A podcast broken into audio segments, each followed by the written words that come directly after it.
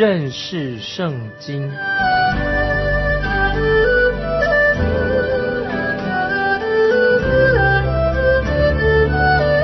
认识上帝的话，把上帝的话带到全世界。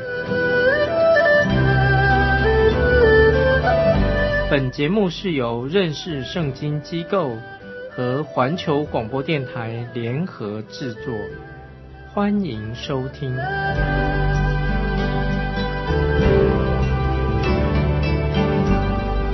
亲爱的听众朋友，你好，欢迎您收听认识圣经。这个节目，我是麦基牧师。今天我们要来一起分享创世纪第十八章，接着下一章是十九章。圣经里面这两章经文也是非常的重要。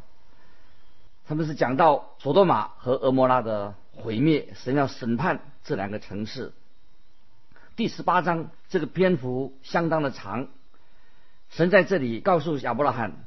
有关于俄摩拉和索多玛将要受到神的毁灭，以及亚伯拉罕就为这两个城市来代求祷告。我认为在这里讲到有两种的基督徒，一种是蒙福的基督徒的生命，这个基督徒是蒙福的，他常常与神彼此相交，有一个美好的见证。在下一章十九章，我们看到罗德在索多玛、俄摩拉他的城市的他们的生活状况，这是另外一种生命，就是要被神咒诅、要被神毁灭的生命。这个常常都是一念之差，是祸是福，可以看得见、看得出来。很不幸的就是今天在教会当中，这两种基督徒。可能都存在。有些人活出的生命是一个蒙福的生命，有很好的见证；有一些另外一些也身为基督徒，他们没有活出好的见证，是被咒诅的，是被毁灭的生命，将要沉沦，因为他们过着一个完全违背神的、违背神旨意的一个生活。当然，我们不能够随便论断人、武断的啊，说某某人已经失去了救恩。但是我可以肯定的说，许多的基督徒，也许许多的人，已经迷失了他们人生的方向。正如保罗在哥林多前书三章十五节，他也这样的描述说：他们虽然得救，乃像从火里经过一样。就是说，基督徒们必须要谨慎，要小心，要警醒。那十五节这样说：他们虽然得救。乃像从火里经过一样。现在我们来看第十八章第一节啊，我们开始这个十八章创世纪。耶和华在曼利橡树那里向亚伯拉罕显现出来。那时正热，亚伯拉罕坐在帐篷门口。亚伯拉罕这个时候他是住在曼利这个地方，他已经是一个老人了。第二节，举目观看。见有三个人在对面站着，他一见就从帐篷门口跑去迎接他们，俯伏在地。亚伯拉罕是一个很好客的人，他非常的亲切，他对客人啊非常的有礼貌，他俯伏在地。第三、第四节说，他说：“我主，我若在你眼前蒙恩，求你不要离弃仆人，往前去。”容我拿点水，你们洗洗脚，在树下歇息歇息。这看来他做的很好客，非常好，好像欢迎我来给你洗脚，请你进我的屋子里面。这是古代的一种很好的一个风俗习惯。你也许还记得，我们主耶稣也曾经为他的门徒洗脚的那件事情。当然，那件事是有一个很属灵的教导。不过在这里，亚伯拉罕说：“你们洗洗脚，表示他对客人招待的很周到。客人一进来，先替他脱鞋，然后替他洗脚。他要让客人感觉到很受欢迎，被尊重，宾至如归。”第五到第八节，圣经这样说：“我再拿一点饼来，你们可以加添心力，然后往前去。你们寄到仆人家这里来，理当如此。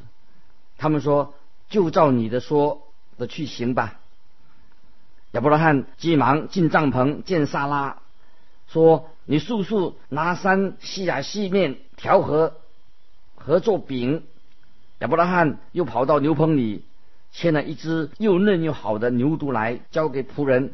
仆人急忙预备好了。亚伯拉罕又取了奶油和奶，并预备好的牛犊来，摆在他们面前，自己站在树下，站在那边，他们就吃了。你看，他很热心，对客人这么好的招待。亚伯拉罕就为他们预备了一顿丰盛的宴席。他叫仆人牵牛犊来宰了，弄好了，请客人吃。亚伯拉罕他实在很热诚的招待这三位客人。在新约圣经希伯来书十三章二节，这样告诉我们说：曾有接待客旅的，不知不觉。就接待了天使，这一节经文正好应用在亚伯拉罕他的身上。他在接待这三位客人的时候，他并不知道这三位客人到底是谁。第九节，他们就问亚伯拉罕说：“他说你的妻子萨来萨拉在哪里？”他回答说：“在帐篷里。”在当时的习俗。妇女是不出来招待客人的。第十节这样说：三人中有一位说，到明年这个时候，我必要回到你这里，你的妻子萨拉必生一个儿子。萨拉在那人后边的帐篷门口里也听见了这话。萨拉也许在帐篷后面听到他们在对话。第十一、十二节。亚伯拉罕和萨拉的连级老迈，萨拉的月经已经断了。萨拉心里暗笑说：“我既已衰败，我主也老迈，岂能有这喜事呢？”萨拉他想，有可能吗？我还会生儿子吗？他忍不住的笑了起来。他想说：“要是真的话，那实在太好了。可是这么好的事不会临到我吧？”在十三节到十五节，耶和华对亚伯拉罕说：“萨拉为什么暗笑？说我既已年老，果真能生养吗？耶和华岂有难成的事吗？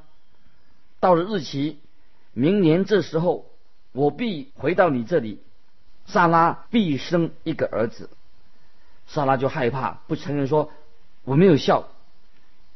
那位说。不然，你实在笑了。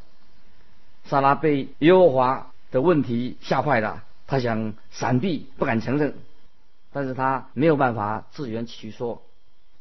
接着我们看第十六节，三人就从那里起行，向索多玛观看。亚伯拉罕也与他们同行，要送他们一程。亚伯拉罕送了他的客人一程，跟他们道别。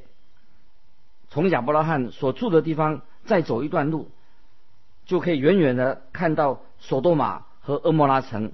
如果天气晴朗的话，可以从耶路撒冷看到伯利恒城；又从撒玛利亚的废墟可以看到耶路撒冷、地中海、加利利这些地方，还可以从很多的地方可以看到一个山，叫做黑门山。现在亚伯拉罕送他们一程。远远的就看到索多玛和厄摩拉，当时这两个城是一个重要的旅游胜地，他们非常的繁荣，也是一个很美丽的地方。我们注意第十七节，耶和华说：“我所要做的事，岂能瞒着亚伯拉罕呢？”到这个时候为止，神还没有向亚伯拉罕表示要毁灭索多玛和厄摩拉这两个城。神说：“我所要做的事，岂能瞒着亚伯拉罕呢？”请大家注意，神不隐瞒亚伯拉罕的原因是什么呢？请看第十八节，这节非常的重要。亚伯拉罕必要成为强大的国，地上的万国都必因他蒙福，因他蒙福。因为亚伯拉罕他将要影响到许许多多的人，包括后来的世世代代，直到今天，亚伯拉罕仍然对我们有很大的影响。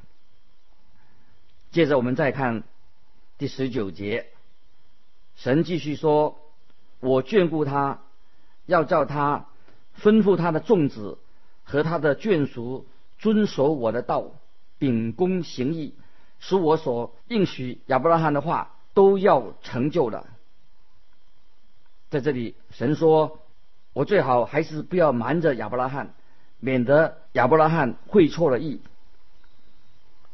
第二十节、二十一节，耶和华说：“索多玛和厄摩拉的罪恶甚重，声闻于我。我现在要下去查看他们所行的，果然尽像。”那达到我耳中的声音一样吗？若是不然，我也必知道。神对亚伯拉罕说：“我知道那里的状况，但是我还是要下去看看。”神从来不会匆匆忙忙的来促成一些事情。神很了解发生什么事情。神要告诉亚伯拉罕，他正要。去毁灭这两座城的原因在哪里？要让亚伯拉罕认识、知道神自己的做法，以免亚伯拉罕对神有误解，以为神是很专制的，神没有怜悯的心肠。是的，有时候我们对神还没有告诉我们的事情，有时我们不太了解。我们相信啊，到的时候，神一定会把他的事告诉我们，免得我们走入了迷宫。时候到了，我们就会了解啊，神对我们所说的事情。第十八章二十二、十三节，圣经说，二人转身离开那里，向索多玛去，但亚伯拉罕仍旧站在耶和华面前。亚伯拉罕近前来。说啊，亚伯拉罕问啊，问一个问题：无论善恶，你都要剿灭吗？亚伯拉罕他心中有一个意念，他想到他的侄子罗德，他曾经自己救过罗德一次，现在罗德可能要面对危险了。亚伯拉罕一定想到关于罗德他的信仰问题，至少他可以想到罗德大概已经蒙恩得救了。所以亚伯拉罕就问神这个问题说：“那城里的那些异人，这个城里面还有异人，他们怎么办呢？”亚伯拉罕觉得，索多玛的城里面应该还有一些蒙恩得救的人吧，所以他不明白为什么神要把异人和不义的人一起毁灭呢？这件事情到底要怎神怎么处理呢？第二十四节，圣经这样说：假如那城里面有五十个异人，你还要剿灭那个地方吗？不为城里这五十个异人饶恕其中的人吗？亚伯拉罕先从五十个异人开始来求问神。二十五节，亚亚伯拉罕就说：将异人与恶人同杀，将异人与恶人一同看待。这断不是你所行的，审判全地的主，岂不行公义吗？审判全地的主，岂不行公义吗？这个问题，很多人也问过，神到底是不是一个公义的神？在这里有很好的答案，圣经在其他地方都证明，审判全地的主和神所行的必然是公义的，神所行的无不公义。如果有人认为神是不公义的，那么问题不是在神，而是在你自己。因为神是公义的，因为你没有掌握到所有的事实，也不知道全盘的细节，否则我们必然会知道神审判全地的主，他必行公义。我们再看第十八章二十六节，耶和华说：“我若在所多玛城。”见到有五十个艺人，我就为他们的缘故饶恕那个地方的众人。接着，在二十七节到三十二节，接着这样说：亚伯拉罕也说，他求主不要动怒。我虽然是灰尘，还敢对主说话。假如这五十个艺人短了五个，你就因为短了五个毁灭全城吗？他说：“我在那里若看见有五十四十五个，四十五个也不毁灭那城。”这个是亚伯拉罕的胆子变大了。他又对神说：“如果城里有四十个艺人呢？”神又说：“我不会因这四十个艺人而毁灭那城。”亚伯拉罕把艺人的数目再往下减，他又认真的啊，就在第三十节，他说：“求主不要动怒，容我说，假若有三十个艺人，那怎么样呢？”神就这样回答说：“如果有三十个艺人。”我也一样不毁灭那城。结果亚伯拉罕他又在问，他我敢对神说话，若有二十个艺人呢？神的回答说：“我不会毁灭那城。”这里好像看见亚伯拉罕大胆的跟神讨价还价，说他求主不要动怒，我再说一次。那么只有十个艺人呢？你会毁灭那城吗？神还是这样说：假如在那里见到十个艺人，神说为这十个艺人的缘故，我也不毁灭那城。接着我们看第三十三节，耶和华与亚伯拉罕说完了的话就走了，亚伯拉罕也回到自己的地方去了。现在这里有一个问题，哎，为什么亚伯拉罕不再继续再减下去十个人以下的人呢？因为这个时候亚伯拉罕大概很担心，他很害怕罗德会不会也是会被灭亡，他失丧的，所以他就不敢多说。其实事实上，神会因城里面只有一个异人。神就不会毁灭索多玛和俄摩拉，因为神知道那个城里面剩下的只有一个异人，那个就是罗德亚伯拉罕的侄子。耶和华要救他，把他带离索多玛城以后，神才会毁灭审判那个城。你知道吗？今天我们的教会众教会还存留在世界上，神审判的大灾难就不会马上来到。亲爱的朋友，因为基督为我们担当了我们的罪，接受了审判，所以大灾难不会临到。大灾难是神审判的一部分。我们今天看到。索多玛城跟俄摩拉城很像今天世界上的的光景。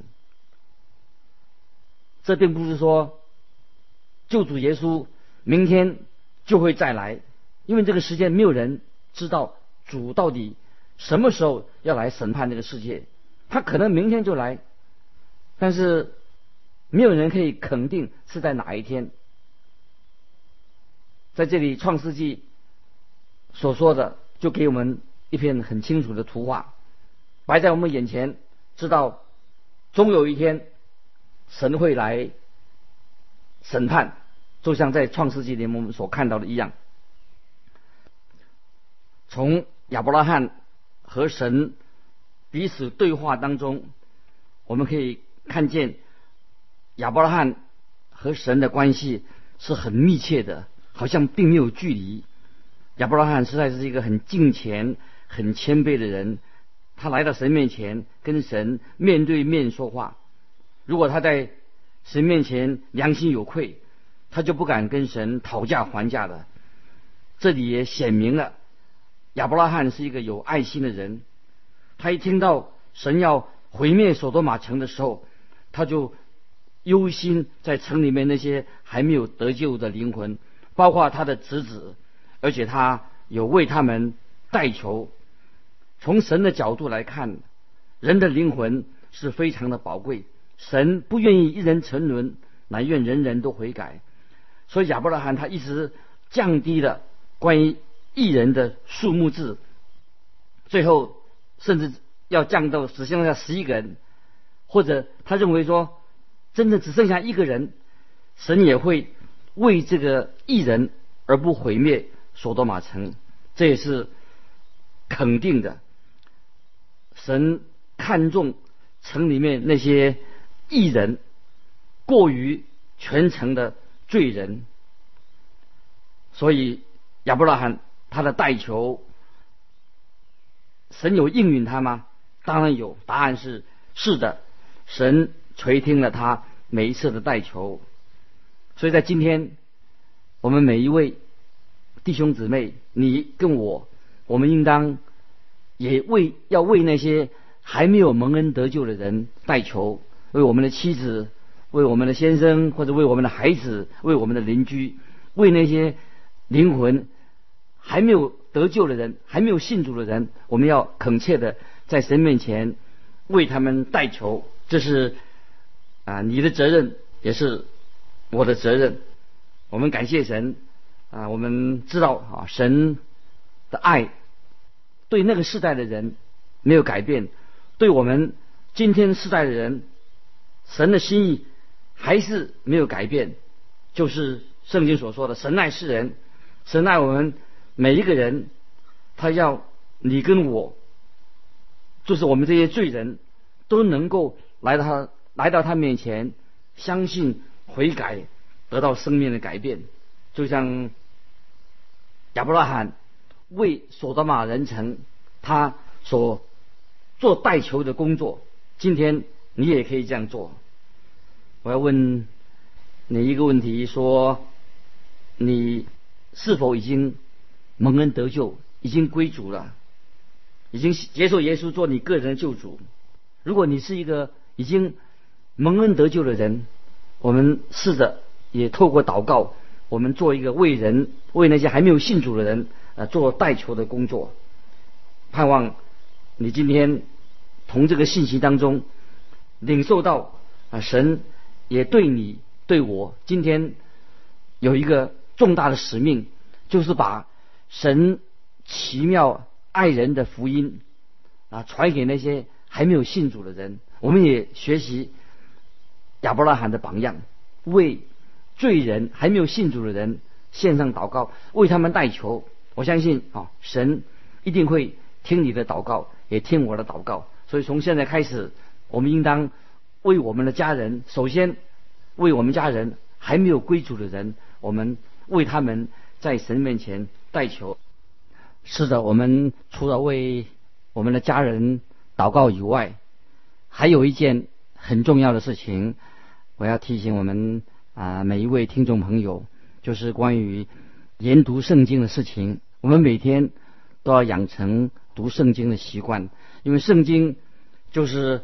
神的话、真理都在圣经里面啊！读圣经的时候，神会给你得到得救的智慧，也知道啊，明白神对你自己的心意，巴不得啊，我们啊每天啊都去啊花时间安静的在神面前读经。也许你会说，我读圣经每次都读不懂，我相信你会慢慢的先。啊，向神做一个祷告，求神用他的圣灵光照你，让你明白他的心意。我相信，啊，你这个样子的话，你会慢慢越来越明白啊，随神对你的心意。因为我们实在知道圣经的话，等等于像生命的灵粮，对我们非常的重要。我们每天都要养成读经的习惯，透过圣经，你知道神要你做什么。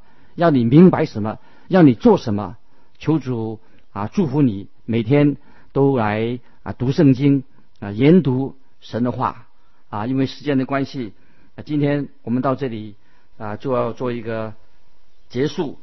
欢迎你来信到环球电台认识圣经麦基牧师收。麦是麦田的麦，基是基督的基。再见，愿神祝福你。